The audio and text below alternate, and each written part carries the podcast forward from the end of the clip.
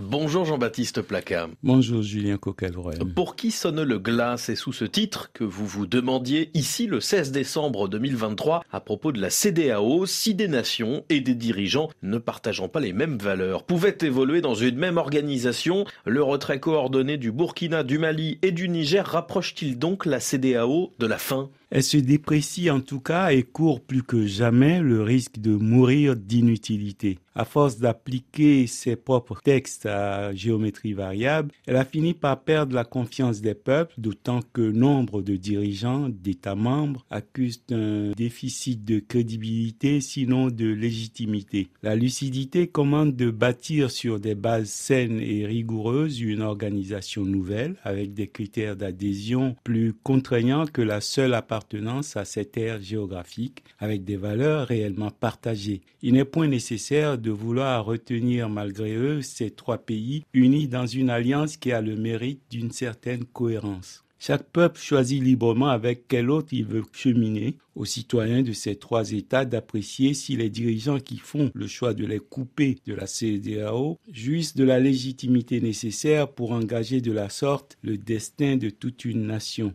opérateurs économiques et ressortissants de ces pays vivant dans l'espace CDAO sauront expliciter assez vite les implications pour tous d'une rupture aussi radicale. Mais le fait d'être accepté par leur peuple à la tête de l'État ne leur confère-t-il pas ipso facto le droit de choisir? Certains peuvent s'interroger sur la fiabilité de leur motivation. Tous sont un contentieux avec la CDAO qui ne les reconnaît pas comme des dirigeants normaux et leur impose des sanctions. Cette rupture cœur peut être assimilée par certains à un règlement de compte alors que des décisions engageant de la sorte un peuple doivent être exemptes de suspicion de rancœur. Des dirigeants théoriquement de transition devraient-ils s'arroger de telles prérogatives? Des dirigeants régulièrement élus ne seraient-ils pas mieux fondés que des putschistes, même acclamés, pour engager ainsi l'avenir d'un pays? À travers les sanctions de la CDAO, les populations payaient déjà pour un putsch qu'elles n'avaient pas commandité, même si certains l'ont applaudi. Avec ce qui apparaît comme les représailles des putschistes à l'encontre de la CDAO, ces populations vont encore payer et très cher. L'appartenance à cet espace de libre circulation des personnes et des biens leur simplifiait la vie et réparait en partie les désagréments de l'arbitraire des découpages frontaliers. À présent, les tracasseries qu'ils croyaient totalement disparus vont ressurgir pour, par exemple, ces près de 6 millions de Burkinabés, Maliens et Nigériens vivant en Côte d'Ivoire. Personne ne sait dire aux populations quel avantage présente pour elles une rupture aussi radicale. Les droits de douane et autres surcoûts pour leurs importations arrivant par les ports ivoiriens, ghanéens, béninois, nigériens et même togolais auront d'une manière ou d'une autre une incidence sur chaque famille au-delà des discours sur la souveraineté nationale, la fierté de défier on ne sait trop qui. Faut-il donc comprendre, Jean-Baptiste, que cette rupture ne profite à aucune partie? À coup sûr, les peuples des trois pays seront les grands perdants de cette rupture, comme leur diaspora dans la sous-région. Quelques opérateurs économiques des pays voisins